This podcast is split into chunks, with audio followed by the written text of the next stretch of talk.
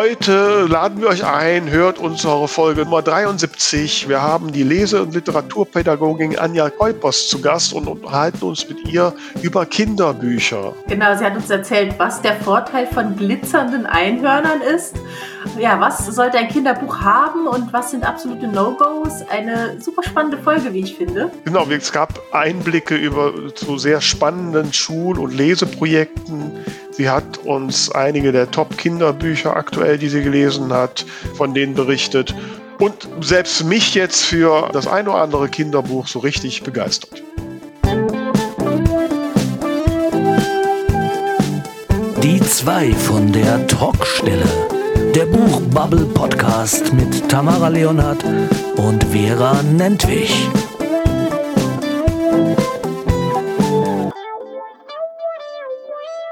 Da sind wir mit Folge 73 und ich hoffe mal, liebe Vera, du kannst mich jetzt wieder in besserer Qualität hören. Hallo, bist du da? Ja, du bist so glockenhell ah. wie immer. Ne? Also auf jeden Fall. Nein, ich bin da, ja. Endlich wieder ein vernünftiges Mikro. Was ein Glück.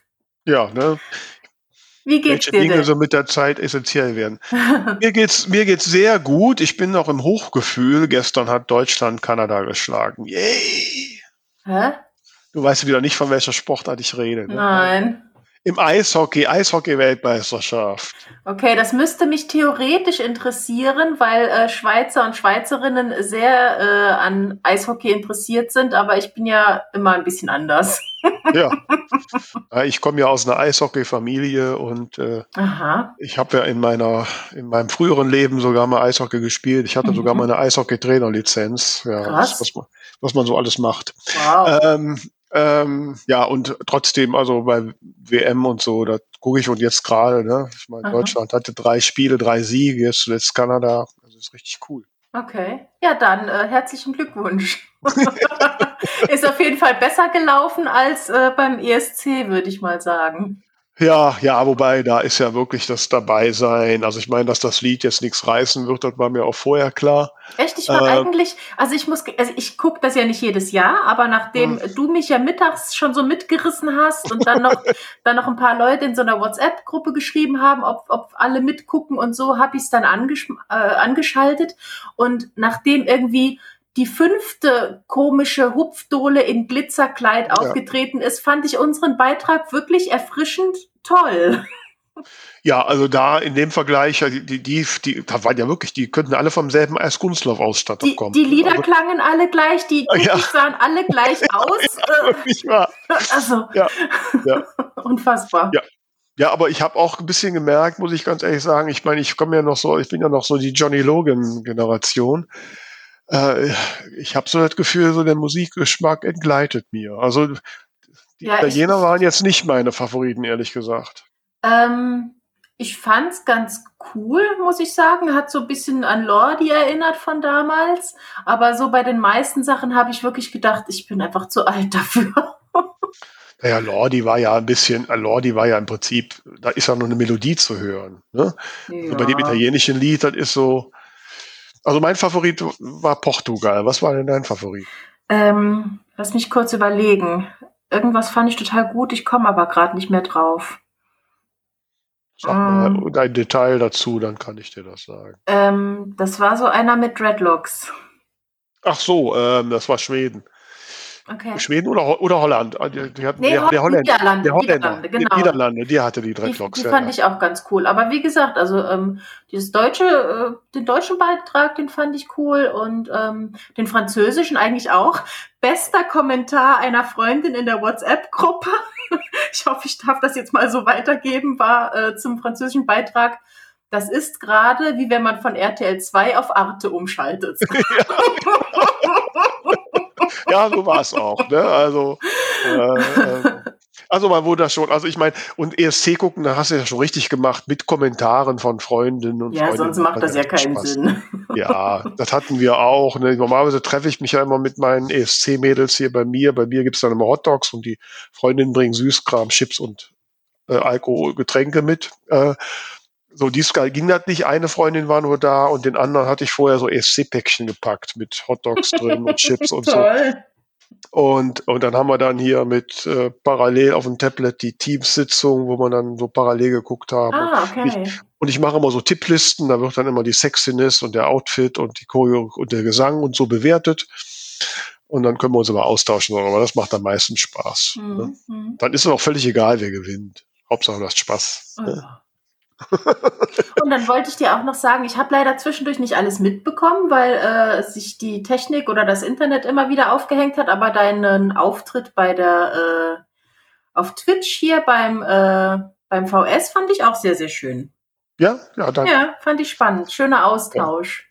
Das war auch interessantes Gespräch. Ich hatte ein bisschen Probleme. Wir hatten nur zehn Minuten Lesezeit. Da musste ich meinen Text schon ziemlich zusammenknautschen. ähm, aber es hat geklappt. Nee, hat auch Spaß gemacht. Also auch Mhm. so in der Diskussion und Ja. äh, ja, auf jeden Fall. Mhm. Kann man ja noch sehen, ne? Können wir den Link ja mal in die Shownotes tun, den kann man ja noch die Aufzeichnung sich Genau, ich glaube, zwei Wochen ist das immer verfügbar auf Twitch. Ja, ich glaube schon, ja. Müsste noch da sein. Ja, ja. Dem kann ich mich diese Woche äh, ein bisschen anschließen tatsächlich. Und zwar ähm, veranstaltet der Self-Publisher-Verband zusammen mit Tolino Media eine dreiteilige Leseparty jetzt an, anlässlich der äh, Leipziger Buchmesse der virtuellen. Mhm. Und da darf ich am Donnerstag, also am 27. Äh, als Moderatorin mit dabei sein. Mhm. Das ist dann natürlich auch schon gegessen, wenn der Podcast rauskommt, aber ich gehe doch mal stark davon aus, dass das dann irgendwie in den Stories oder, oder Reels oder, oder IGTV oder wie auch immer noch verfügbar sein wird. Also auf jeden Fall läuft das über Instagram, äh, auf Tolino Media und auf dem Self-Publisher-Verband.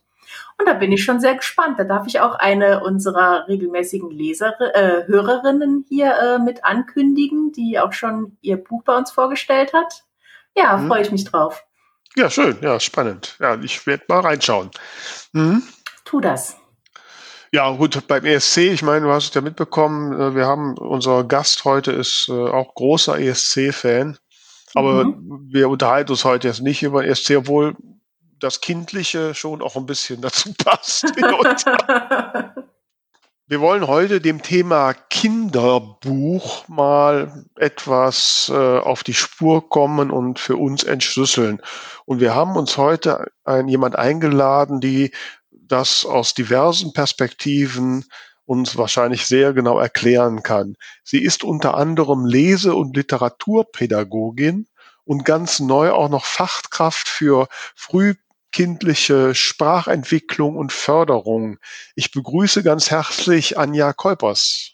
Hallo, Hallo, danke Anja. für die Einladung. Hallo. Und was ich ja ganz noch vergessen habe, du bist natürlich auch Kinderbuchautorin, liebe Anja. Ähm, was gehört denn für dich zu einem guten Kinderbuch dazu? Was gehört? Okay, ähm, ein gutes Kinderbuch spricht die Zielgruppe an. Also ich habe ganz just eine Umfrage gestartet zur Ausstattung einer neuen Schulbücherei und war erstaunt, wie viel Reihen, Kinderbuchreihen bei der Zielgruppe erste bis vierte Klasse zum Beispiel gefragt waren. Mm, Daran merkt man schon, dass also die Kinder sich gerne an wiederkehrenden Orten, wiederkehrenden Protagonisten zum Beispiel orientieren. Mhm.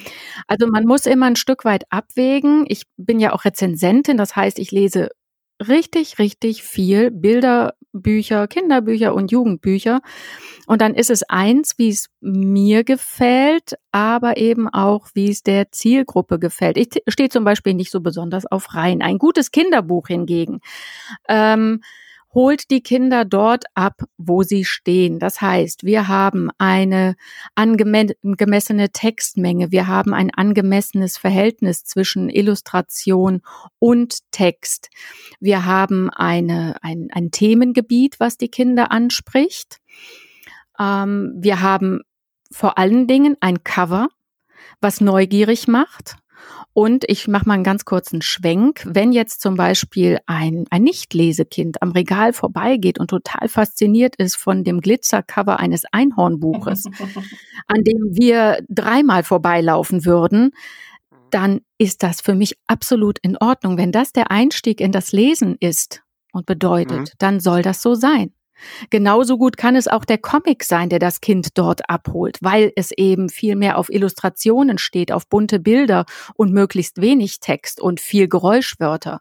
Dann ist das so. Mhm. Jedes Lesen heißt Lesen. Mhm. Aber wie kann ich jetzt so als, als Kinderbuchautorin so ein bisschen beurteilen, äh, bin ich auf dem richtigen Weg? Ähm, welche Faktoren habe ich da an der Hand, um zu sehen, ob das irgendwie passt? Wenn wir jetzt mal, wir sind jetzt so bei der Zielgruppe, du hast das ja gerade mhm. so gesagt, erste bis vierte Schuljahr. Woran, an welchen konkreten Dingen kann ich das festmachen? Ganz wichtig, man sollte sich mit der Zielgruppe beschäftigen. Also ähm, jetzt nicht irgendwie durch die durch, durch Buchhandlungen laufen hilft bestimmt auch und durch Büchereien. Aber ich finde es immer ganz wichtig, auch bei den Kindern erstmal nachzuhorchen, was die Kinder interessiert. Das heißt, das Thema sollte passen. Das muss nicht immer aktuell sein.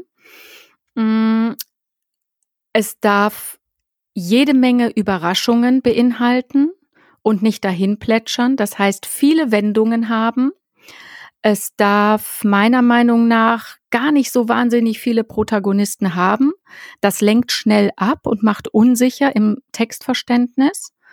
Mhm. Das darf, ja, je nach Altersgruppe auch Bilder haben, das, also Comic-Romane, ne, das weißt du selber, die laufen wie geschnitten Brot. Warum? Mhm. Ich habe viele, viele äh, Illustrationen zwischendurch und trotzdem ein, ein, ein Romanstil, also ne, keinen klassischen Comic und keinen klassischen Kinderroman. Ich muss nah am Kind sein, deshalb empfehle ich immer die Ich-Perspektive, wobei je jünger, desto weniger Ich-Perspektive. Mhm. Ähm, ein die Möglichkeit der Identifikation mit dem Text ist da eben noch nicht so gegeben. Okay. Mm, ein äh, kurze, relativ kurze Kapitel sind auch sehr, sehr, sehr wichtig. Eine schöne Struktur, einen willkommenen roten Faden, also der mich auch ein bisschen durch die Kapitelüberschriften lenkt und Lust auf mehr macht. Ähm, ja, okay, ich muss jetzt gestehen, ich bin jetzt ja nicht so die, die Kinderbuchautorin, habe ja auch keine Kinder, muss auch nicht unbedingt welche lesen. Ähm, das ist es für mich noch so ein bisschen sehr vage. Ähm, gibt es so No-Gos, Dinge, die man auf keinen Fall macht, die du vielleicht jetzt schon mal gesehen hast und sagst, das geht gar nicht? Ja, ich habe ein Buch rezensiert, an das erinnere ich mich ganz genau. Das war so ein bisschen ähm, Mary Poppins Verschnitt. Hm. Und also den, den Titel nenne ich jetzt nicht, aber da wurde eine, oh, vielleicht ergibt sich das aus dem, was ich jetzt erzählen werde.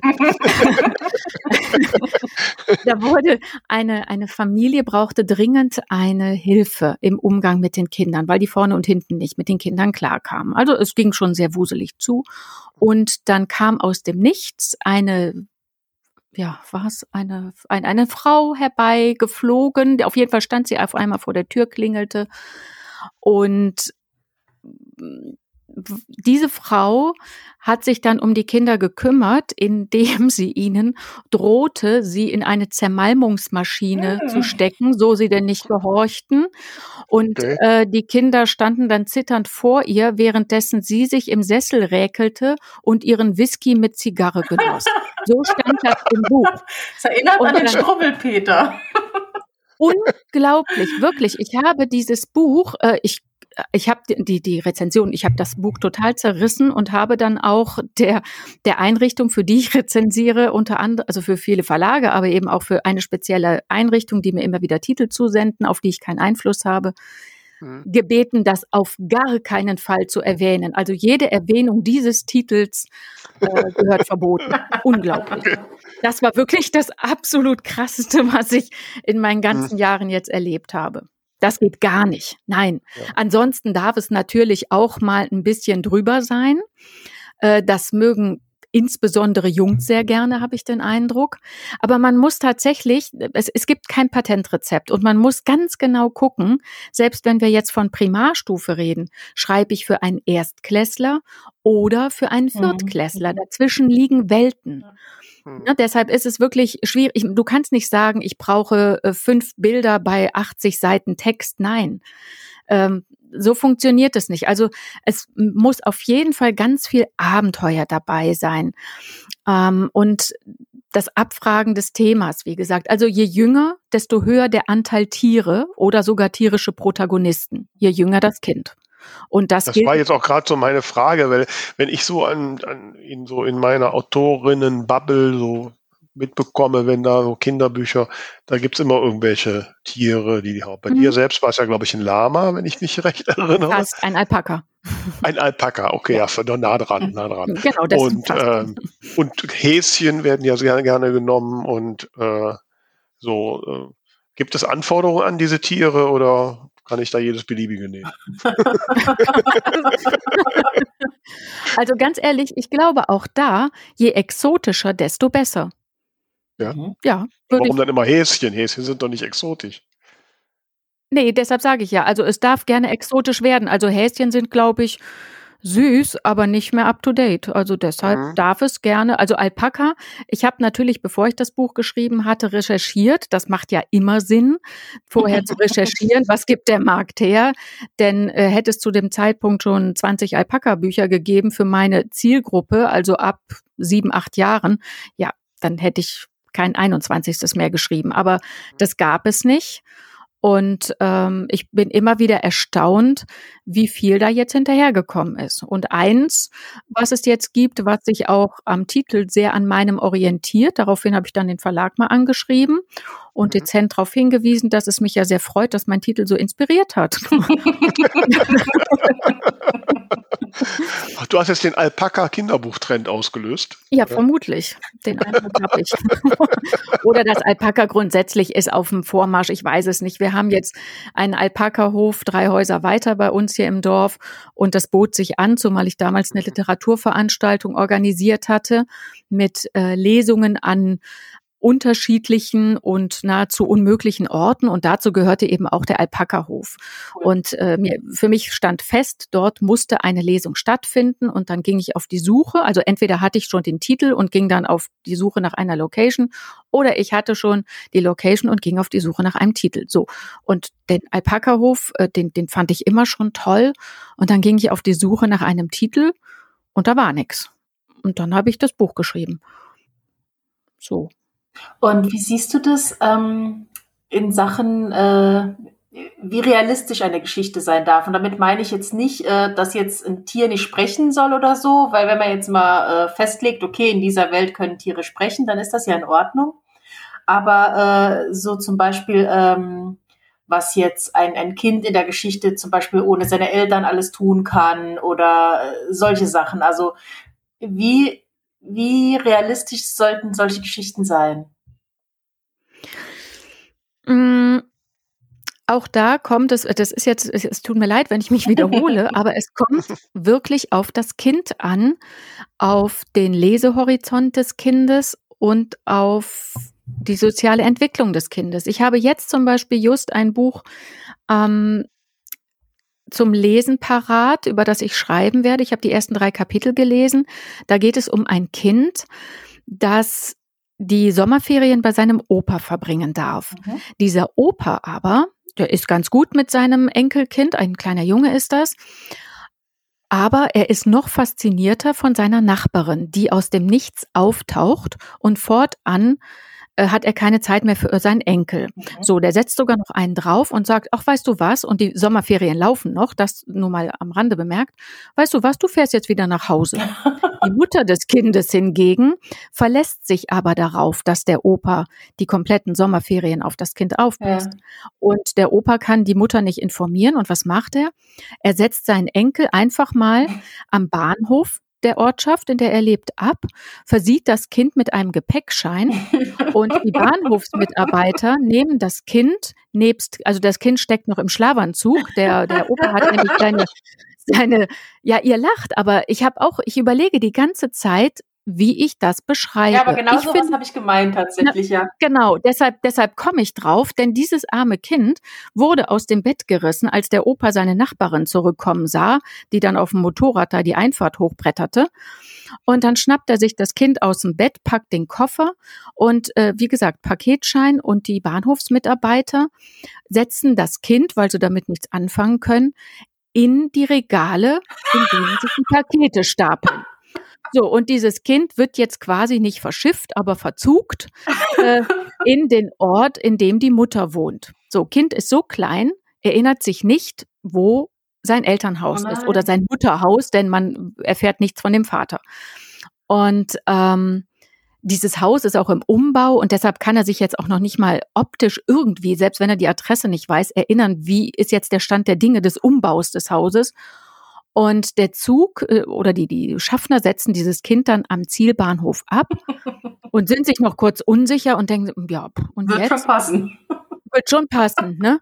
Genau. Und ja, aber wir, der eine zum anderen, ja, wir können das Kind hier doch nicht am Bahnhof stehen lassen. Ja, aber wir müssen jetzt auch weiter. Doch, hast du recht. Steigen ein, Zug fährt ab, Kind im, im gestreiften Pyjama. Äh, ne, man, also diese Assoziation gibt's auch noch. Steht da mit Köfferchen und Schlabberhäschen in der Hand und weiß nicht weiter. Erinnert sich aber, dass die Mutter gesagt hat, wenn du mal nicht weißt, wohin, bleib da, wo du bist. Die, irgendein Erwachsener hilft dir und Erwachsener kommt immer zum Ziel zurück. Mhm. Aber die Mutter weiß ja von nichts. So, und dann taucht auf dem Nichts ein Tiger auf. Der Tiger haust auf einer Parkbank unweit des Bahnhofes und nimmt sich jetzt dieses Kindes an. So, da stecke ich gerade fest. Und auf der, so, jetzt wisst, seid ihr im Plot? Aha. äh, äh, ich selber bin jetzt natürlich total gespannt, wie geht's weiter? Ein Kind, das ist jetzt, ich sag mal so Zielgruppe ab acht, ne? Allein schon aufgrund der Textmenge, das muss man ja auch immer noch verifizieren, wie viel Seiten schreibe ich für, für welches Alter. Und das sind jetzt ungefähr 160 Seiten, also ich sag jetzt mal ab acht. Hm. Ähm, ich kenne, also ich bin an vielen Schulen und ich kann mehr Kinder aufzählen, die mit diesem Buch überhaupt nichts anfangen können, Mhm. als die, die diese Geschichte hinter der Geschichte verstehen werden. Mhm. Denn also ich vermute, dass es da auch, ich, ich weiß es noch nicht, aber vielleicht geht es da auch ein bisschen um Obdachlosigkeit. Das ist momentan sowieso Trendthema, habe ich den Eindruck. Ähm, das ist schwierig. Ich Mhm. stelle mir also unbegleitetes Lesen dieses Buches geht gar nicht. Mhm. Da steckt so viel dahinter Mhm. und das muss man sich wirklich klar machen. Ne? Also es eignet sich jetzt meiner Meinung nach auch nicht als Klassenlektüre, um das dann da irgendwie inhaltlich auseinanderzunehmen. Aber das ein, ein acht, ein neunjähriges Kind dieses Buch alleine lesend ist eine Herausforderung. Mhm. Und davon gibt es viele. Das heißt, solche Bücher, die uns jetzt als Erwachsene ansprechen und wo wir denken, boah, da steckt aber wahnsinnig viel drin.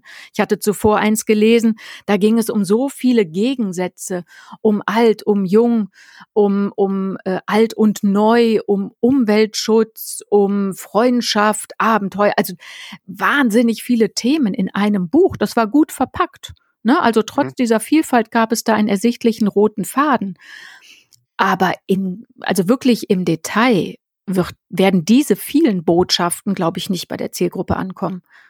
Und da weiß ich nicht, ob man dann wirklich mit solch einem Buch einem, einem Lese-Neueinsteigern gefallen tut. Ne? Also der ist vermutlich erschlagen.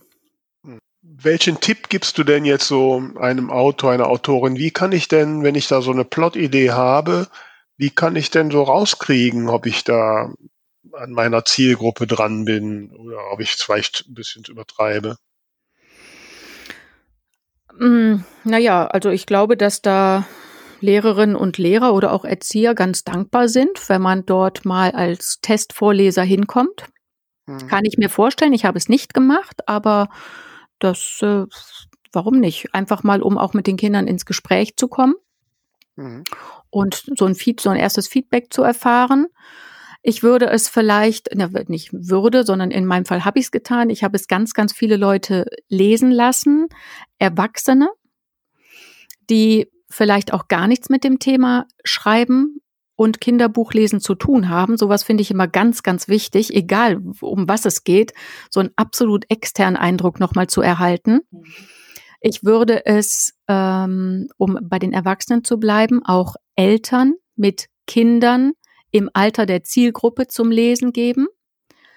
Das sollten dann Gruppen sein, von denen man weiß, dass die Kinder schon leseaffin sind. Das würde ich schon machen.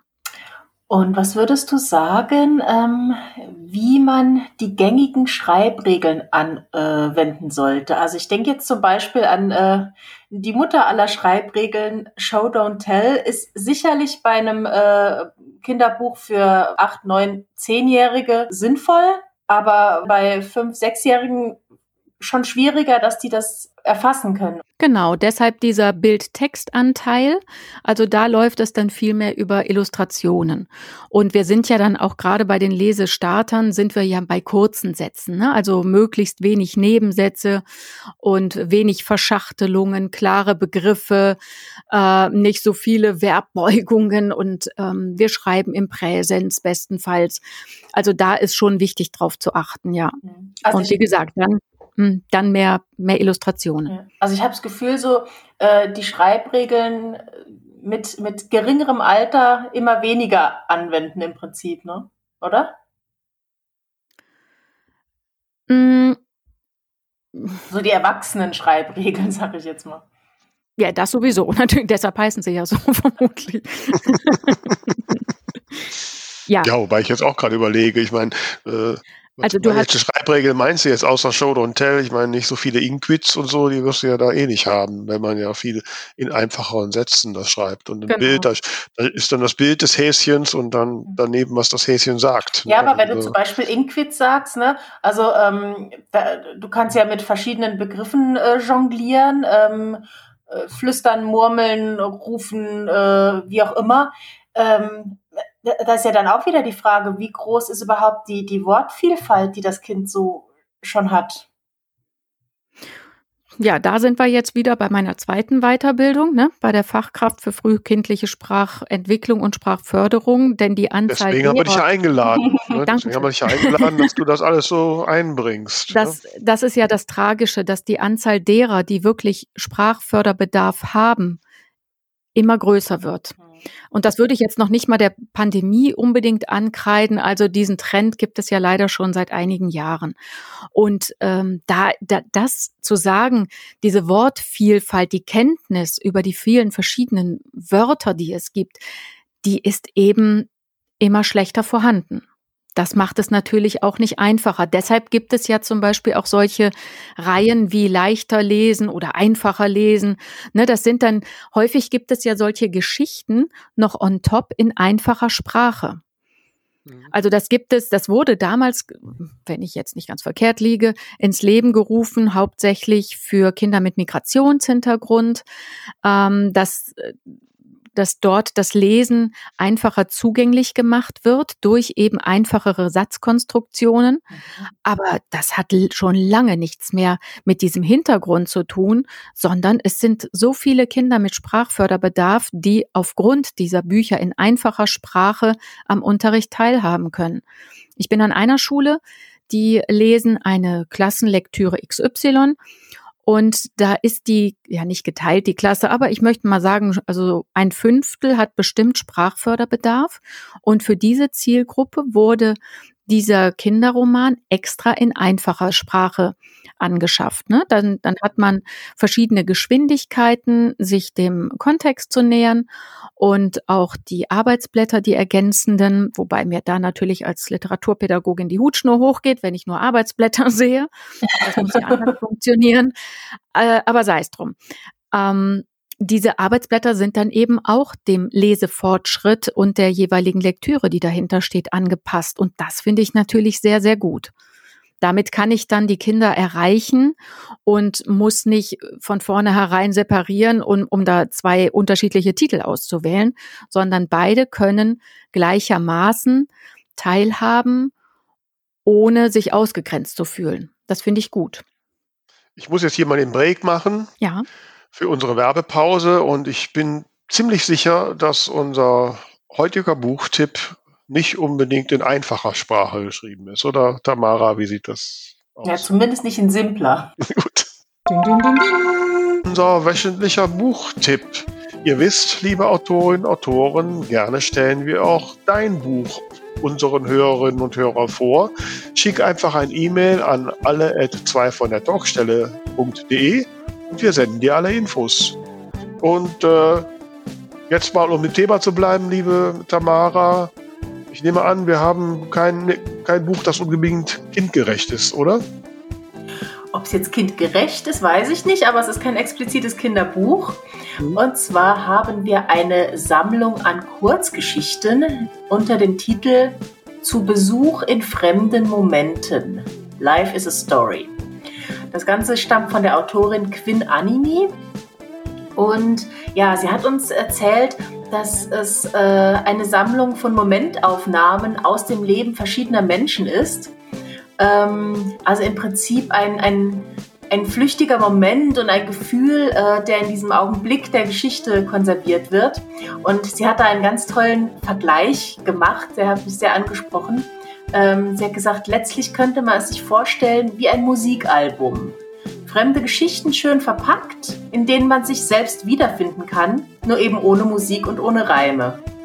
Finde ich, hört sich sehr, sehr ansprechend an. Auf jeden Fall, ja. Und anstelle eines ausschweifenden Klappentextes werde ich dir jetzt mal die Intro-Geschichte vorlesen. Die erzählt nämlich auch so ein bisschen, wie sich das mit dem Schreiben so bei der Autorin verhält. Ja, gespannt. Ich würde besser schreiben, wenn ich zu Beginn wüsste, was ich mit den Worten erzählen will. Das kann man mit ziemlicher Sicherheit festhalten. Natürlich könnte man nun von mir verlangen, dass ich erst recht wissen sollte, was ich erzählen will, bevor ich zu schreiben beginne. Glauben Sie mir, das habe ich versucht und ich werde Ihnen erklären, warum ich diese Möglichkeit nicht länger in Betracht ziehen kann. Wie die meisten Menschen träume ich. Dabei spreche ich nicht von Wünschen, Zukunftsplänen oder Schwärmereien, um der Eintönigkeit des Alltags zu entfliehen. Ich spreche von etwas reinerem, machtvollerem als das. Den wahrhaftigen Träumen, denjenigen, die man sich nicht selbst aussucht. Manche Menschen sagen, es wären nur zufällige Bilder, die das Gehirn im Ruhezustand generiert. Andere glauben zu wissen, dass auf diese Weise unser Unterbewusstsein mit uns in Kontakt tritt. Gequälte sind überzeugt, dass es bloß ein weiteres Instrument des Universums ist, um ihr Leiden zu vergrößern. Und auch, wenn ich selbst keinen besseren Lösungsvorschlag habe, so weiß ich doch, dass keine dieser Theorien vollständig ist. Unmöglich. Wie ich mir da so sicher sein kann, wo ich doch gleichzeitig zugebe, nichts davon zu verstehen? Nun, es gibt da dieses Buch. Sein Titel ist unerheblich. Und darin las ich Bilder, von denen ich einst träumte. Bilder, die mit ihrer Kraft mein Leben erschütterten. Bilder, denen ich versprochen habe, sie in Worte zu fassen, es jedoch nie getan habe. Mir fehlte es an dem Mut, den der Verfasser des eben erwähnten Buches aufbringen konnte, und mir wurde bewusst, dass es in Wahrheit niemals meine Bilder waren. Sie haben mich nur gewählt und als ich sie aus Angst verschmäht habe, suchten sie sich jemanden, der den ihnen zugrunde liegenden Gedanken in Worten manifestiert. Jemanden, der ihre Anwesenheit zu schätzen wusste und ich erkannte, dass wir zwischen den Seiten von jemandes Wahrheit die Inspiration für unsere eigenen finden können. So, das war nicht die ganze Geschichte, aber ich würde sagen, das gibt einen ganz guten Einblick in, ja, in die Art der Geschichten. Also, ja, wie die Autorin schon gesagt hat, so kleine Momentaufnahmen von Gedanken. Ich finde das ganz zauberhaft. Und ja, das Buch heißt passend dazu zu Besuch in fremden Momenten. Life is a Story und stammt von der Autorin Quinn Animi. Ja, danke, liebe Tamara, für deine Lesestunde. Und da sind wir jetzt wieder beim Thema. Ding, ding, ding, Dann kommen wir jetzt wieder zu den ja, Büchern doch, also ich denke ja bei Kinderbüchern immer an die, an die illustrierten Bücher. Ne? Und äh, wie sieht das denn bei den Illustrationen aus, liebe Anja? Ähm, wie weit kann man sich da austoben mit seiner Kreativität? Ähm, ich habe da schon ganz unterschiedliche Qualitäten gesehen. Äh, ähm, wie gegenständlich muss das sein? Welche Regeln gibt es da, damit das Kinder erfassen können?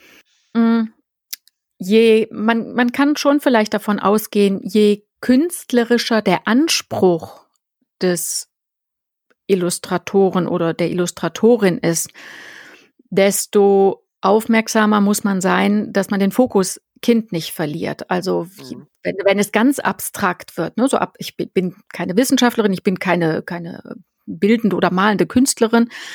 Ähm, aber je abstrakter das Ganze wird, desto schwieriger wird es für das Kind, äh, Bild und also Illustration und Text in Kontext zu setzen also das, das sagte ich ja vorhin, ne? Es gibt diese Glitzerbildchen auf dem Cover, mhm. da würden wir alle dran vorbeilaufen, aber das spricht manche Kinder an und das ist auch gut so. Mhm. Natürlich kann es auch sein, dass ein ganz abstraktes Bild, ne, einen, wo du drei, wo du als Erwachsener schon dreimal hingucken musst, was ist es denn jetzt? Da fühlt sich bestimmt auch ein Kind angesprochen, aber ich glaube, die muss man suchen, diese Kinder. Die wird es mhm. geben, aber es ist nicht die Masse, es ist nicht die Menge. Das darf gerne sehr kindgerecht sein. Mhm. Ja, ich würde mal vermuten, dass ja die Illustrationen auch den Text erklären sollen und kein eigenes Rätsel darstellen. Richtig. Also für uns Erwachsene sind da bestimmt wahre Schätze dabei. Aber es ist eins, wenn wir mit unseren Augen gucken oder da eben zwei kleine Kinderaugen drauf gucken. Ne? Man kann, wenn man viel mit der Zielgruppe zusammen ist, dann lernt man, sich die Kinderaugen irgendwie zu eigen zu machen und diese Brille aufzusetzen. Und daher würde ich sagen, also je abgedrehter, desto schwieriger. Mhm. Du machst ja jetzt auch Erfahrungen dann, wenn du sagst, so in der Bücherei und solche Sachen. Ähm, ähm, schaffen es Eltern, das richtige Buch für die Kinder auszusuchen oder machen es die Kinder selbst? Oh, ich hoffe bitte, dass die Kinder das selber machen. Bitte ja? nicht, dass die Eltern für die Kinder aussuchen. also, na, genau das darf es ja nicht sein. Also äh, da, da braucht es die Eltern, die die Kinder mitschleppen. Das kann ja sein, wenn ich in die wenn, wenn man in die Stadt geht und sei es nur zum Eisessen oder sei es, ich brauche ein neues T-Shirt, egal wohin oder zum Drogeriemarkt, ich finde, da gehört immer der Ausflug in eine Buchhandlung dazu. Und wenn es nur zum Stöbern ist. Mhm. Und wenn ich als, ich bin ein absoluter Freund vom ja, vom, vom Lesevorbild. Ich glaube und ich bin der festen Überzeugung, wenn man schon früh als Elternteil Lesevorbild ist, wird sich das irgendwann auf die Kinder auswirken. Und man darf ja auch nicht vergessen, wenn da, ähm, selbst wenn die Kinder Fachzeitschriften lesen, wie es zum Beispiel bei unserem Älteren der Fall ist, dann ist das auch eine Form des Lesens. Das darf man nicht vergessen. Und die Eltern, die dann aus unserer Bücherei für die Kinder Bücher mitbringen, dann muss das schon wirklich gezielt sein. Das Kind sagt, ich hätte gern aus der Reihe, fehlt mir jetzt Band 14. Das wird es auch geben, keine Frage. Mhm.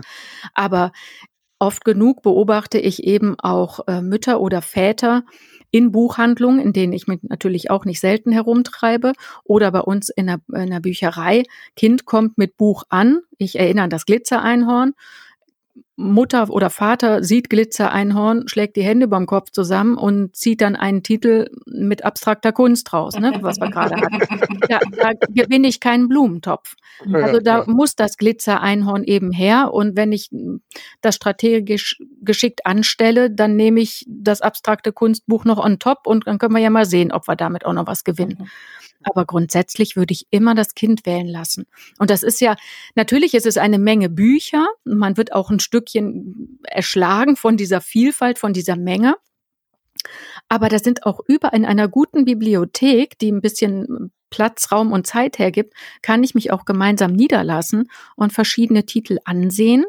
Ne, so eine Auswahl gestalten als Mutter, als Vater, als Tante, als Onkel und sagen, guck mal, welche nehmen wir denn jetzt mit? Ja. Ne? Also ich kann unterstützend, aber bitte, bitte, bitte nicht für das Kind wählen. Hm. Was, was würdest du sagen, ähm, wie wichtig oder ist es überhaupt wichtig, dass es ein haptisches Buch ist? Also es gibt jetzt auch viele ähm, interaktive Kinderbücher oder ähm, gibt auch bestimmt von diesen Tab-Stories am, am Handy was für Kinder. Ist das sinnvoll oder sollte man wirklich äh, bis zu einem gewissen Alter zumindest auf ein richtiges physisches Buch zurückgreifen? Hm, da bin ich jetzt auch ein bisschen zwiegespalten. Also hättest du mich das vor zwei Jahren gefragt, hätte ich gesagt, um Gottes Willen, es muss natürlich nur das klassische Buch sein. Das sehe ich mittlerweile anders ähm, weil es, weil der Markt mittlerweile wirklich gute Sachen hergibt. Und auch das kann der Einstieg in das literarische Lesen bedeuten. Es gibt äh, viele wirklich gute Hörstifte, mit denen man nicht nur, also die, die sind ja immer an eine Buchreihe gekoppelt. Ne? Ich kann ja nicht mit Hörstift X die Bücher von Verlag Y lesen. Also Hörstift war das, wenn man über den Text so fährt und dann kommt da eine Stimme raus. Genau. wie war das? Genau, ein Geräusch oder der Text wird vorgelesen und äh, oder irgendein Dialog findet statt. Entweder kann ich das wahllos auf diese Seite, kann ich da irgendwie mit diesem Stift gehen oder es sind dann vorher markierte Punkte, die ich exakt anwählen muss. Die fand ich vor einiger Zeit wirklich schlimm. So, jetzt kommt mein Aber. Äh, die sind mittlerweile wirklich gut. Und hm, ich habe selber ein Projekt gemacht mit einem Hörstift, der auch eigene Aufnahmen möglich macht. Ja. Und das wiederum im Hinterkopf. Also ich habe da mit einer Kindergruppe, wir haben eigene Bücher geschrieben. Also natürlich habe ich vorher mit verschiedenen anderen Büchern zum Thema Schreiben erstmal hingearbeitet und äh, zu dem Thema, was mache ich überhaupt mit einer Idee, wie kann ich die verwursten, wie gestalte ich da was raus, ne? also so einen klassischen Plot gestalten. Das war eine dritte Klasse und am Ende haben sie dann die Geschichte, haben sie sich selber Geschichten überlegt, haben die geschrieben und haben die eben mittels dieses Hörstiftes, den wir da eingesetzt haben, vertont. Das heißt, sie haben die Geschichte selber eingesprochen, auf dem Stift aufgenommen und mit dem Stift wurden dann auch Sticker ausgeliefert, so Klebesticker. Ne? Und dann konnte man das Eingesprochene auf diesem ähm, auf diesem Sticker sichern ah, und dann kannst du den Sticker dann an entsprechende Stellen im Text kleben heften. Ne, wir haben dann noch äh, Materialien, also wir haben dann noch ein Fühlbuch zugestaltet. Das war eine riesige Mappe. Also man konnte am Ende das, das Ganze war im Rahmen eines eines Blindenprojektes, was ich äh, gemacht habe. Punktgenaues Lesen habe ich das genannt. Diese Geschichten gab es dann in, in Braille, die gab es in Schwarzschrift als äh, Fühlelement und eben auch zum Hören. Und diese dadurch hatte das wieder eine ganz andere Wuchtigkeit, gibt es dieses Wort, ich glaube, ne? Diese, so eine ganz andere Dimension. Jetzt, ja. Jetzt so. so eine ganz andere Dimension. Auf einmal war der Hörstift Teil eines Ganzen. Und ich glaube, wenn man diese, diese digitalen, ich nenne sie jetzt mal digitalen Bücher so behandelt und darüber hinaus eben auch noch ein Stückchen mehr damit anstellt, dann kann das auch ein wunderbarer Einstieg in die Leselandschaft sein. Ich würde das jetzt nicht mehr verteufeln, auf keinen Fall. Ich habe, ich weiß nicht, ob es Anfang diesen Jahres war oder Ende letzten Jahres, habe ich äh, ein interaktives Kinderhörbuch ähm, lektoriert. Und das mhm. fand ich mhm. zum Beispiel auch total spannend, weil dann äh, an, an mehreren Stellen die Kinder halt entscheiden können, soll jetzt das oder das passieren. Und äh, mhm. da sind die auch nochmal mittendrin im Abenteuer. Mhm. Genau. Ja, das ist ja nochmal so eine ganz bestimmte Reihe. Ne? Da gibt's ja auch mehrere, dass du selber den Verlauf der Geschichte mitbestimmen kannst. Die gibt's jetzt auch im, im Rahmen dieser ganzen Escape-Bücher, gibt's die auch nochmal. Die hat's auch vorher schon gegeben, aber jetzt erfahren die nochmal so einen kleinen zusätzlichen Hype, ja. ja. Aber die gibt's ja auch ohne Hörstift, ne? Ja, ja. Also ich finde diese Hörstifte, ich finde das digitale Lesen ähm, das, das ist nicht mehr wegzudenken. Ich fände es einfach nur schlimm, das muss ein Miteinander sein. Ich fände es nur schlimm, wenn jetzt analoges Lesen eine Quote bräuchte. Also dann mhm. bin ich raus. Ne? Dann oder dann, da bin ich nicht raus, dann, dann müsste ich gerade noch mehr rein, um, um zu sagen, guckt mal, Freunde, das waren sie mal, die Bücher. Ja. Mhm. Also ich finde ja, wenn du von deinen Projekten erzählst, finde ich ja immer total spannend, was du da alles so machst. Ähm, wie, wie kommst du an solche Projekte? Wie entwickelst du die? Gibt es da gerade aktuell was, was du gerade machst? Äh, Im Moment bereite ich gerade eine Schreibwerkstatt vor mhm. mit ähm, Kindern zwischen 10 und 13 Jahren. Die mache ich in der zweiten Hälfte der Sommerferien. Und da werden wir diesen Hörstift auch einsetzen. Dann äh, mache ich ein Projekt zu Wimmelbüchern. Also ja, woher kommt es? Ich habe, mein Kopf ist voll, voll mit Ideen und mein Tag hat leider nur 24 Stunden. Also irgendwie passiert das. Dieses Blindenprojekt, das habe ich ja nicht mit äh, sehbehinderten oder blinden Kindern gestaltet, sondern mir war es wichtig, dass sehende Kinder an einer Regelschule mit dem Thema mal konfrontiert werden. Und dann ergab sich das eine mit dem anderen. Also das hatte auf einmal Dimensionen angenommen, die hatte ich anfänglich gar nicht auf dem Schirm. Schon, dass wir da eigene Fühlbücher gestalten, das schon aber dann fiel mir ein, ach, ich könnte ja jetzt mal äh, jemanden einladen. Und dann habe ich den Kontakt zum Deutschen Blinden- und Sehbehindertenverband aufgenommen, zum DBSV Und die waren unglaublich dankbar, dass sich mal jemand an, an, an sie wendet und nicht immer umgekehrt, weil der DBSV äh, wohl die ein Schulprojekt hat, also jetzt nicht so eins wie ich jetzt habe, aber zumindest, dass sie so ein Konzept haben, womit sie in die Schulen gehen. Aber das ist nicht gefragt. Keiner nimmt das, nimmt das in Anspruch. Und deshalb haben die sich ganz gefreut, dass ich eben ähm, die Leutchen angerufen habe und dann sind sie vorbeigekommen und dann haben die Kinder das mal gesehen. Dann brachte eine der Damen eine Blindenschreibmaschine mit und die äh, nächste, eine sehbehinderte Dame, hatte dann eben ihre Utensilien dabei. Also dann erlebt man diese Geschichten ja noch mal ganz ganz anders, die die Kinder zuvor geschrieben hatten. Und diese Dame, diese vollblinde Dame, die ähm, als sie noch gearbeitet hat, zum Beispiel Richterin am Amtsgericht war, das fanden die Kinder unglaublich faszinierend, was alles geht. Und diese Dame hat dann zum Beispiel auch die Kurzgeschichten der Kinder in Breil geschrieben. Und das ist ein ganz anderes Erleben, das ist ein ganz anderer Zugang zu Büchern. Und das der Schwenk äh, jetzt zur Frage als Lese- und Literaturpädagogin ist das eben auch der Ansatz.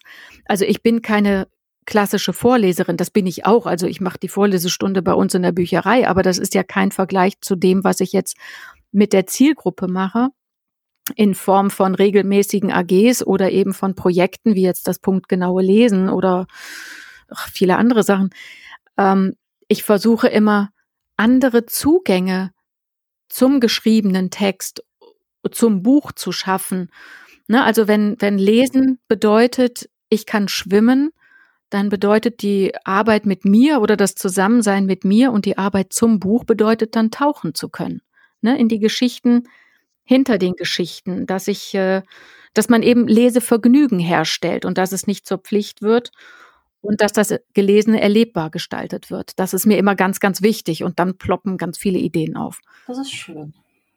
Wie erlebst du denn jetzt so, ähm, meistens geht es ja Schulen, also ich sag mal so Grundschule wahrscheinlich. Mhm. Ähm, wie erlebst du denn Schulen und Lehrkräfte? Wie offen sind die, wenn du mit Ideen kommst? Und wenn jetzt vielleicht auch Autorinnen, die uns jetzt hören, sagen, ja, ich möchte jetzt hier meinen Plot mal vor Kindern äh, zur Prüfung vorlesen quasi. Ähm, wie offen sind Schulen oder Lehrerinnen für sowas?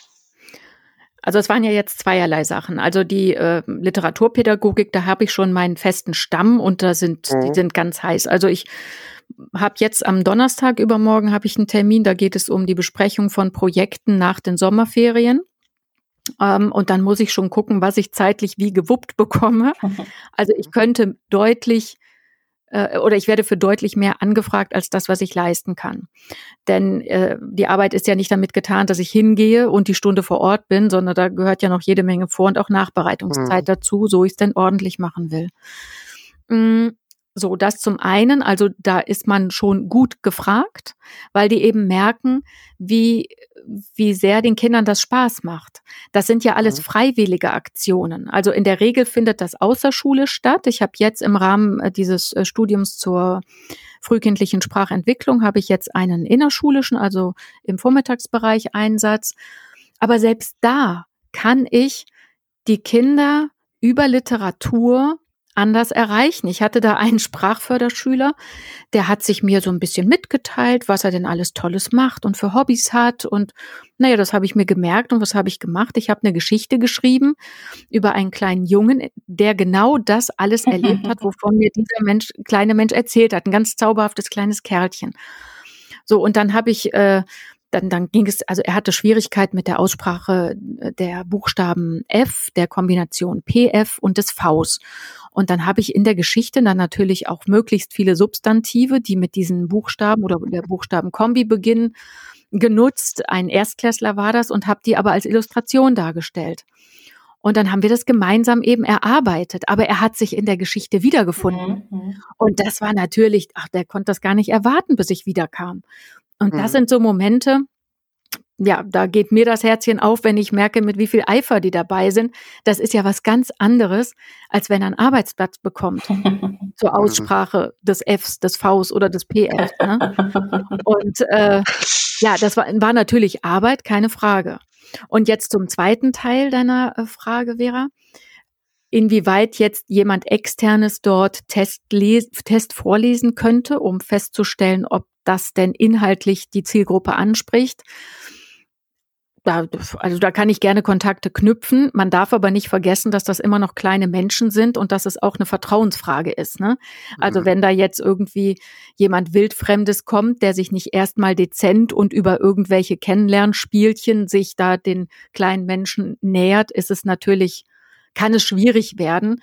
Aber wenn da Bedarf besteht, dann kann man sich auch gerne mal an mich wenden und dann lese ich mir das durch und nehme das mit äh, in meine Gruppen. Das wäre ja auch kein Problem. Oh, wow. Also wenn wir das jetzt in die Shownotes schreiben, dann wirst du aber überflutet, liebe Anja. Okay, ähm. dann lass es. oder ich sage, äh, weiß ich nicht, eins pro Quartal oder sonst Wer zuerst kommt, mal zuerst. Genau, 300 Euro die Stunde. Aber du hast, du hast vorhin ja auch gesagt, dass, dass Lehrkräfte ja durchaus auch offen sind, wenn man mit, wenn man irgendwie Kontakte hat und sie mal anspricht. Du, ich habe da Kinderbuch und ja, man muss noch verifizieren, deshalb habe ich vorhin gesagt, innerschulisch oder außerschulisch. Innerschulisch sind es die Lehrkräfte, außerschulisch sind es Erzieherinnen im OGS-Bereich. Ähm, die, die Lehrer, die Lehrkräfte sind momentan mehr als überfordert. Also mein Kopf, der ploppt voller Ideen. Ich habe ein ganz tolles Projekt, aber das kann ich jetzt noch nicht ansprechen. Das ist ein Projekt im deutschsprachigen Raum. Also ich habe jetzt Kontakt zu Schweizern und zu Österreichern. Äh, es ist ein, ein Schreibprojekt mit Grundschülern dritte, vierte Klasse. Und ich hatte mir das eigentlich so konzipiert, dass das im Klassenverbund stattfindet das brauche ich im Moment nicht. Als ich damit äh, meine Kontaktleutchen da ansprach, die waren total begeistert. Also sind die häufig und sagen, Anja, ich weiß nicht wann. Die sind, also es sind solche unglaublichen Bildungslücken aufgeklafft. Äh, bis die wieder geschlossen werden, sind wir ein paar Jahre weiter. Und wenn ich dann mit solchen Projekten just im Moment um die Ecke komme, dann bedanken die sich dreimal. Insofern mache ich das momentan außerschulisch. Also das heißt, ich habe dann die Erzieherinnen und Erzieher angesprochen und gefragt oder das Projekt vorgestellt. Ja, Feuer und Flamme und dann machen wir es jetzt in dem Bereich. Mhm. Na, also deshalb muss man da auch immer gucken, äh, dass das äh, Testvorlesen besser im außerschulischen Bereich stattfindet. Mhm. Ja. Ja, also ich habe jetzt ja schon mal gelernt, also äh, wenn ich denn vorhabe, ein Kinderbuch zu schreiben, muss ich mich also vorher jetzt mal so mit den Sechsjährigen und so ein bisschen auseinandersetzen, was für mich sicherlich schon mal eine Hürde sein dürfte, aber ähm, Die sind aber ich war am, ja, das glaube ich, das glaube ich. Ähm, und ähm, du hast vorhin ganz am Anfang so erwähnt, so eine Reihe zu etablieren, ne, wo die Fanschar dann dranbleibt, ist keine schlechte Idee. Hm, ja, das Blitzern oder zumindest auffällig sein, ist auch nicht schlecht. Ne? Also Reihen sind immer gut. Die Kinder, also Primarstufe, und da kann ich sagen, ich hatte ja vorhin gesagt, dass zwischen der ersten und der vierten Klasse ähm, in der Aufmachung, in der Textgestaltung ja wirklich Welten liegen. Aber äh, was die Reihen anbelangt, da sind die gleich. Also Reihen gehen immer ganz gut. Also muss man vielleicht mal sehen, was Problem bei der Reihe ist. Ne? Man muss natürlich dann auch gucken, dass äh, da möglichst viele an die Reihe dann irgendwie von der Reihe hören und dafür interessiert werden. Nicht? Das ist immer ein anderes Thema. Ähm, oder andersrum vielleicht gar nicht, dass Sie auch nochmal fragen. Ich meine, du hast ja selbst Kinderbuch. Was ist denn so die, das beste Marketing für Kinderbücher? Das beste Marketing für Kinderbücher. Muss ich da auch wirklich an die Schulen gehen und sagen, hier Kinderbuch und oder an die Kindergärten oder an alle anderen Stellen oder also ich kann jetzt von mir reden. Ich habe dann natürlich meine Kontaktleutchen und Einrichtungen angeschrieben und gesagt, guck mal, jetzt, jetzt schreibt sie auch noch. Und ähm, ich hatte Termine für Lesungen. Ja, und das, dann kam das Virus um die Ecke und dann fiel alles flach. Das. Also das heißt, an die Einrichtungen aktiv herantreten.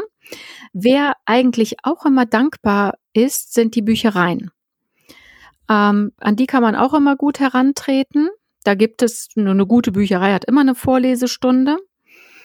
Und häufig sind die Vorleser auch dankbar für externen Input und die kleinen äh, Zuhörerinnen und Zuhörer, die finden das immer spannend, wenn eine Autorin oder ein Autor angekündigt mhm. wird. Ne? Das sind ja, das, das, das sind ja kleine Götter für die Kinder. Ne? Da kommt jemand, der hat ein Buch geschrieben. Wow. Ähm, also sowas geht immer ganz gut. Dann würde ich mir angucken, was gibt es für Literaturveranstaltungen, also irgendwelche Happenings in einem Zeitraum von bis, in dem mehrere Lesungen stattfinden, ob man sich da irgendwie reinwuseln kann. Das fände ich ganz gut. Dann vielleicht sogar selber mal einlesen mit Bild und Ton und das veröffentlichen. Ja, das sind schon ein paar Ideen, äh, die man so äh, angehen kann. Mhm. Du hast ja, denke ich jetzt mal so, ja den Kinderbuchmarkt und was da so gerade passiert, äh, da sehr genau vor Augen. Gibt es jetzt so einen aktuellen kommenden heißen Trend, Außer, dass jetzt alle Alpaka-Bücher schreiben. ich hatte ich ja vorhin schon mal erwähnt. Ähm, ich habe den Eindruck, dass Obdachlosigkeit gerade ein bisschen in den Fokus gerückt wird. Es gab mal so Schwerpunktzeiten vor zwei Jahren, das, das sieht man auch auf, de, auf der Messe immer. Ne? Dann, mhm. dann war Thema Wald ganz groß, Umweltschutz, Klimaschutz war ganz groß. Und jetzt habe ich gerade relativ viele Titel zum Thema Obdachlosigkeit. Und das zieht sich dann auch durch vom Bilder bis zum Jugendbuch. Ne, also man, man hat ja immer so diese Dreiteilung des Bilderbuches. Da wird dann auch noch verifiziert, ob es denn ähm, mit oder ohne Text ist. Ich bin ja absoluter Fan der textlosen Bilderbücher. Die sind so fantastisch. Da kann sich jeder zu Hause fühlen. Da kann man mit diesen Büchern kann man wirklich alles machen. Ähm, so, und aber selbst bis zum Jugendbuch gerade. Ein ganz, ganz tolles. Die Nachtbushelden zum Beispiel. Aha. erschienen im Atrium Verlag. Das ist ein ganz tolles Buch und da geht es auch um Obdachlosigkeit. Und äh, was ich ganz faszinierend finde, dass der Held eigentlich der Antiheld ist. Also der wird von vornherein gibt's dann diesen kleinen Bösewicht, der natürlich im Laufe der Zeit mutiert, aber eine ganze lange Strecke wirklich nicht nett ist. Hm. Und so ist eben das auch ist aber für Kinder auch durchaus verständlich und zu verarbeiten. Ja, es ist so, ich sag mal, ab zwölf, ne? Da sind wir so auf okay, der Stelle, ja. bewegen wir uns da zwischen Kinder- und Jugendbuch. Ja. Mhm, okay, hm, schon was älter dann. Ja, ich merke gerade, ne, ähm, ich hatte jetzt auf die Frage, was ist so der Trend in Kinderbüchern, ich hatte jetzt so erwartet, dass es, naja, momentan sind die Häschen out, jetzt kommen die Kätzchen. Aber ähm, äh, ich, du hast dann, du bist dann tiefer drin. Ich habe da immer noch eine sehr einfache Vorstellung vom Kinderbuch, stelle ich gerade fest. Ja, also das, ja, genau, das kannst du so, also äh, Häschen, nee, Häschen drin in den ganzen Jahren auch nicht gehabt. Nee, also wenn ich jetzt mal, aber ob das wirklich ein Trend ist, also viele Berufe werden momentan, äh, Berufe von Erwachsenen werden teilweise ähm, thematisch angefasst. Da gibt es ein ganz tolles Bilderbuch, ähm, Die Tode meiner Mutter. Mhm. Klingt absolut dramatisch, ne? Genau, wenn man nur den Titel hört, denkt man, das ist doch kein Bilderbuch, geht doch gar nicht. Ja. Das ist super. Denn worum geht es in dem Buch? Ein Kind, Ich-Perspektive, beschreibt den Beruf der Mutter, die Sängerin und Theaterschauspielerin ist. Mhm. Und sie stirbt jeden Abend ah, 3000 okay. Mal tot. Die Tode okay. meiner Mutter, das, das finde ich ganz, ganz toll. Dann gibt es, äh, aber das weiß ich auch nicht, ob das ein wirklicher Trend ist, aber für mich zumindest auffällig aus verschiedenen Verlagen, in verschiedenen Verlagen jetzt zum Thema äh, Schreiben. Also wie Kinder ans Schreiben gebracht werden könnten, verpackt in eben eine Geschichte für Kinder. Da gibt es dann äh, ein Elefant macht Handstand, erschienen im Moritz Verlag. Äh, man stelle sich vor, ein sechsjähriges Kind, also just in der Schule angefangen, liegt abends im Bett und grübelt. Vater setzt sich auf die Bettkante und fragt, was ist mit dir los? Kann ich dir irgendwie helfen? Ja, ich muss eine Geschichte schreiben. Ich weiß aber nicht worüber. Der Vater ist Autor. Und der Vater schafft es so geschickt, seine Tochter selber, also durch, durch das Stellen von äh, ganz tollen Fragen, selber dazu zu bewegen, sich einen Plot zu überlegen. Mhm. Und äh, drei Viertel des Buches handelt dann wirklich von dieser, von diesem Dialog auf der Bettkante an diesem einen Abend. Und das ist wunderbar gemacht. Wie gesagt, ein Kinderbuch, das ist auch so für Leseanfänger, ne, ab sechs, sieben Jahren. Oder was hatte ich jetzt zuletzt? Ein äh, Kinderbuch, das war schon ein bisschen umfangreicher mit 250, knapp 300 Seiten. Und deshalb sage ich, also auch bei dieser Seitenanzahl ist es so ab, ja, es kommt drauf an, ob man einen guten, einen Schnellleser, einen Vielleser dabei hat. Ab 10, 12 Jahren ungefähr. Mhm. Mehr Action, weniger Zucchini, der Titel, erschienen bei Wow Books. äh, da denkt man zu, also man sieht auf dem Cover so einen, einen Jungen, der da durchs Bild fliegt. Ähm, mehr Action, weniger Zucchini. Ich hätte nie angenommen, aufgrund des Covers, das hat mich jetzt so gar nicht umgehauen, dass mich das inhaltlich so anspricht und dass ich das selbstredend für meine Schreibwerkstatt für den Einstieg nutzen werde. Denn mehr Action, weniger Zucchinis handelt von einem Neffen und seiner Tante. Die Tante fühlt sich als Autorin berufen und hat eine Geschichte geschrieben, die wohl ganz nett ist. Also die ging wohl auch schon durch ein Lektorat in einem Verlag und der Verlag hat Interesse signalisiert, ist aber noch nicht ganz glücklich mit der Geschichte. Die Geschichte der Tante handelt von einem Enkel, von äh, ja doch von einem Enkel und seinem Opa, die an einem Gemüsewettbewerb teilnehmen wollen und eine möglichst dicke, große, schwere Zucchini da herbeizüchten wollen. Mhm. Und sie ist sich jetzt unsicher, wie soll sie es angehen und fragt ihren Neffen, ich weiß, ich müsste jetzt überlegen, ist er elf, zehn, elf, zwölf, der, dieser Neffe, und sagt, du, hör mal, ich habe hier was, und der ist ein absoluter Lesemuffel. Äh, hat allerdings einen jüngeren Bruder, der Geschichten nur so verschlingt.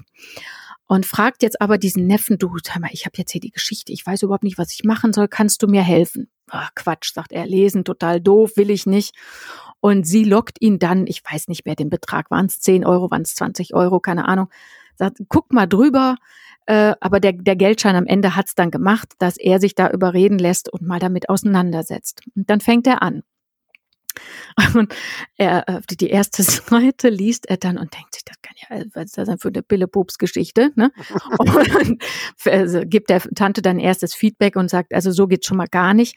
Und er darf dann den Rotstift ansetzen. Das heißt, er darf Lehrer spielen und schreibt dann kleine Korrekturen, ja nicht Korrekturen, kleine Kommentare an den Seitenrand ihres Skriptes. Problem, so viel zum Thema Literaturpädagogik und alles erleben zu wollen. Er macht es tatsächlich. Denn er hat dann zum Beispiel, also er schreibt das komplett um und ähm, all das, was er sich so überlegt, da kommen dann noch seine beiden Freunde mit ins Boot, die ihm dort helfen. Und all das, was er sich überlegt mit seinen Kumpels, ähm, erlebt er dann. Ne? Da rutscht der Protagonist in dem Buch dann mal eben vom Dach. Ja, was macht er? Er rutscht vom Dach. dann kommt ja nicht einbrechen, aber sagen wir so, sie verschaffen sich Zugang in eine ganz düstere Villa und dann bekommt der Begriff des Ghostwriters bekommt da noch mal eine ganz andere Färbung, denn äh, also die die die strobern dann in dieser Villa umher und lassen das Skript der Tante mit den ersten rot geschriebenen Kommentaren auf dem Tisch liegen und dann kommen sie zurück und dann sind da noch ergänzende Kommentare in diesem. Und dann ist das der Ghostwriter? cool. Also ich so, schon neugierig jetzt. so genial gemacht. Und dann macht ja. dieser Titel, also mehr Action, weniger Zucchini, wieder einen ganz cool, anderen ja. Sinn. Ne? Ja, und auf jeden Fall. Wirklich, wirklich gut gemacht. Ganz witzig, wie man Kinder auch zum Schreiben bekommt. Ja, mhm. absolut. Jetzt nochmal abschließend, du hast ja jetzt immer so auch einige, jede Menge Verlagsbücher genannt. Du hast dein Buch ja selbst auch als quasi als Self-Publisherin gemacht. Ne? Mhm. Ähm, hast du auch Kontakt zu anderen ähm, Kinderbuchautorinnen, die das im Eigenverlag machen oder erreichen die dich nicht? Nein. Nee? Mhm. Okay. Also da können wir mal einen Aufruf machen, damit du mal einen Stapel Bücher kriegst. Ne? Ja. ja, also wenn du dann jetzt, äh, wenn dann palettenweise Bücher bei dir ankommen, liebe Anja, äh, dann wäre das definitiv dann irgendwann mal ein Ding der Woche. ich habe immer geniale Übergänge, dafür bin ich ein Traum. das Ding der Woche. Hast du denn so, liebe Anja, irgendein ja, ein Ding der Woche, der letzten Wochen, was du jetzt neben den Kinderbüchern unseren Hörern und Hörerinnen mal näher bringen möchtest? ja, dann gibt es ein ganz, es ist ein, ein Ding der letzten Wochen, ein, aber unser Ding hat vier Pfoten und äh, will in fünf Wochen bei uns einziehen. Oh. Also Ach. genau. Und wir mussten unsere Hündin Ende letzten Jahres gehen lassen mit mhm. knapp zwölf Jahren und äh, haben mit uns gehadert. Kann man das machen? Wollen wir das alles nochmal durchleben? Das ist nämlich ganz dramatisch und dann haben wir uns aber entschieden, nicht zuletzt unter der Miteinwirkung unserer Kinder, die ganz, ganz schlaue Sachen gesagt haben, die uns am Ende überzeugt haben. Ähm, also jede Menge Argumente, dass es so ist, dass, dass wir ohne Hund nicht sein können und wollen und das hätte unsere Socke auch nie gewollt. So, und jetzt haben wir ein, ein neues Mäuschen. Wir haben die Zusage einer Züchterin. Und äh, ja, diese Tatsache begleitet uns natürlich jetzt durch die letzten Wochen. Unser Mäuschen ist vergangenen Sonntag drei Wochen alt geworden und wir fahren Mitte Juni zur Züchterin und lernen dann unsere, unsere Cookie, so wird sie heißen, mhm. äh, unseren Krümel lernen wir dann kennen. Bei uns muss man dann Cookie immer akzeptieren, bevor man ins Haus eintritt. Sehr cool. genau, die lernen wir ja, dann kennen schön. und Anfang Juli wird sie spätestens hier einziehen und das. Was für eine Rasse? Äh, sie wird genau wie unsere Fine es war, ein Weller wieder werden. Und jetzt werdet ihr fragen, was? Mhm. Oder? Oder wisst ihr, was das ist? Ja, ne, nein, ich nicht. Nein. nicht. ein Weller ist eine, eine Rasse, die kommt aus dem Westerwald. Und die Westerwälder nennen sich auch selber Weller, daher die Bezeichnung, also mit Ä geschrieben. Mhm. Und der Weller äh, ähm, ist eine Mischung zwischen Briard und Australian Shepherd. Briard ist der französische Hütehund mhm. und der Australian ist natürlich der australische Hütehund. Mhm. Also insofern ist sie doppelter Hüter und die Rasse gibt es auch erst seit 1998, glaube okay. ich. Genau. Also relativ jung für eine Hunderasse. Okay. Mhm. Deshalb kennt die kaum ein Mensch. Toll. Also ist kein äh, jetzt, weil wir bei vielen, die sich jetzt so in der Pandemie einen Hund zugelegt haben, ihr seid da erfahrene Hundehalter. Das Soll ich ganz, ganz, ja, genau. Also ganz ehrlich, war das eine Überlegung, ähm, die wir uns sehr, sehr zu Herzen genommen haben, weil wir diesem Hype nicht mhm. unterliegen wollten. Wir wollten nicht auf diesen Zug aufspringen, derer, die mhm. jetzt sagten, hey, ich habe mal Zeit und jetzt mache ich das mal. Hm. Also natürlich wissen wir das, äh, was auf uns zukommt. Es gibt auch einen Plan. Ach so, im Übrigen, äh, Cookie wird auch Schulhund werden. Mhm. Ähm, ich habe auch mit unserer Hündin vorher, wir haben ganz viele Prüfungen gemacht, bis zur Begleithundeprüfung und Hundeführerschein. Und mit Cookie möchte ich eben auch gerne den Schulhund machen. Es gibt sogar eine Schule, bei der ich ganz viele Aktionen habe. Ähm, die wollen schon die Patenschaft übernehmen. da habe ich ja irgendwie ergab sich das Gespräch und dann waren sie ganz hellhörig und haben dann gefragt, ob ich nicht auch schon jetzt ab September mit ihr kommen wolle, was mich natürlich freut. Also je eher der Hund auch mit äh, kleinen Kindern regelmäßig sozialisiert wird, desto besser. Und äh, da, also ich bin der Schule total dankbar und wie gesagt, dann wollte es eine Patenschaft tun. Also ganz, ganz zauberhaft. Und äh, aber ich möchte dann, wenn wir dann die ähm, spätestens nach dem Hundeführerschein möchte ich dann an die Akademie mit dem Hund und dann den Schulhund machen, dass wir dann eben offiziell auch in Schulen einreisen dürfen. Und mhm. nichtsdestotrotz hatten wir überlegt, wollen wir das jetzt? Also wollen, von wollen kann nicht die Frage sein, aber machen wir das jetzt? Denn ich befürchte, man wird da schon komisch beäugt, so man denn mit einem Welpen über die Straße läuft. Äh, ja, wir sind erfahren und äh, bei uns ist bestimmt ein anderer Hintergrund und dann haben wir gesagt, das ist unser Hund und egal was andere denken, wir wissen, dass es für uns richtig ja. ist und wie gesagt, das ist ein anderer Hintergrund, also bei uns mhm. wird es funktionieren. Ja, schön, sehr schön. Mhm. Ja. Ja, deine, deine Anna heißt sie, ne, Tamara, ne? Ist doch gerade, hat doch gerade Geburtstag gehabt, habe ich Amy. gesehen. Amy. Genau, die ist gerade drei geworden. Was ist das für eine? Das ist ein Jack Russell Bassett Mix. Die haben wir äh, über so eine Organisation, äh, wurde die aus Kroatien aus dem Tierheim geholt und kam mit viereinhalb Monaten hierher und dann direkt zu uns. Ui, ganz süß. Ja. Ja. Ja, was ist denn dein Ding, liebe Tamara? Mein Ding ist, äh, ich habe Buchpost bekommen und natürlich habe ich das Buch noch nicht gelesen, aber die Buchpost selbst ist einfach mein Ding der Woche. Ähm, ich habe sie auch schon dir Bilder geschickt und in den Stories geteilt. Ah, ja. ähm, und zwar ist es der Lyrikband von der lieben Jennifer Hilgert, die ja bei uns zu Gast war, und ihrer Kollegin Marina Berin. Die Schuhe überwintern zu Hause. Und zwar, das ist ein Lyrikband. Und ich muss sagen, den letzten Lyrikband, den ich mir gekauft habe, da war ich 16 oder sowas um den Dreh. Also, ähm, das ist jetzt nichts, was ich mir äh, ständig kaufe. Aber da ist ja ein Gedicht für Vera drin und unser Podcast wird auch genannt. Da war natürlich klar, ich möchte dieses Buch haben. Und da kam ein Umschlag und ich habe diesen Umschlag aufgemacht und mir blieb die Spucke weg. Das war so liebevoll verpackt mit einem mit einer Banderole, auf der eine getrocknete Blume befestigt war und ein ein aufgeklebter äh, Spruch. Den fand ich ganz ganz toll. Ähm, den habe ich mir auch hier hingehängt. Da steht: ähm, Wenn eine Umarmung nicht möglich ist, dann lass dich umworten. Oh, Finde ich total schön. zauberhaft. Ähm, und zwar läuft das Ganze unter dem Begriff Lockdown-Lyrik. Ähm, und da haben die geschrieben, warte, ich hab's gleich. Ähm, in Zeiten von Corona endlich mal wieder neue Orte erkunden.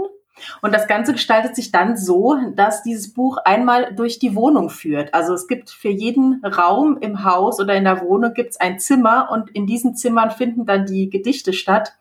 Und dann habe ich das aus seiner ganzen äh, Umverpackung befreit und habe so auf den unteren Schnitt vom Buch geguckt und habe gedacht, ach schade, da ist Dreck dran. Und dann habe ich erst gemerkt, als ich geblättert habe, dass dieser vermeintliche Dreck tatsächlich, äh, also die haben auf allen Seiten so kleine ähm, Bildchen, die halt jeweils zum Raum entsprechend passen. Also beim Wohnzimmer sind das kleine Uhren und kleine Sofas oder hier im Büro kleine Radiergummi und, und Pinnnadeln und, und solche Sachen. Und das sieht man natürlich dann auf dem Schnitt so als kleine schwarze Fleckchen.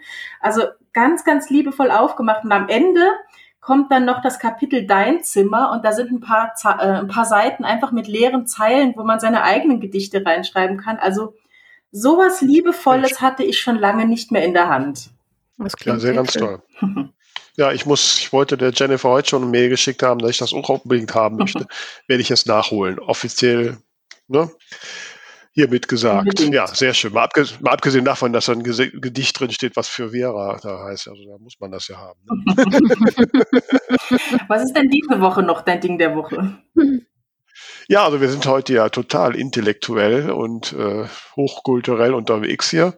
Äh, ich mein Ding der Woche ist ein, ein, ein richtiges Kunstprojekt. Mhm. Und zwar ist das die Metropolitan Trilogie in Düsseldorf. Aha. Und zwar, das ist ein Kunstprojekt, das gab es jetzt über die letzten Jahre, ähm, glaube ich, 2017 angefangen mit Metropolitan 1 und 2018 Metropolitan 2, da war ich schon dabei. Und zwar sind das Kunstprojekte, in Düsseldorf ist ja so eine neue U-Bahn-Linie gebaut worden, die Wehrhahn-Linie und ähm, weil auch diese die Bahnhöfe schon alle künstlerischen Ansprüchen genügen hatte, haben halt so künstlerisch zusammengetan und haben gesagt, wir, wir vertonen jetzt verschiedene Aspekte der U-Bahn-Linie. Mhm.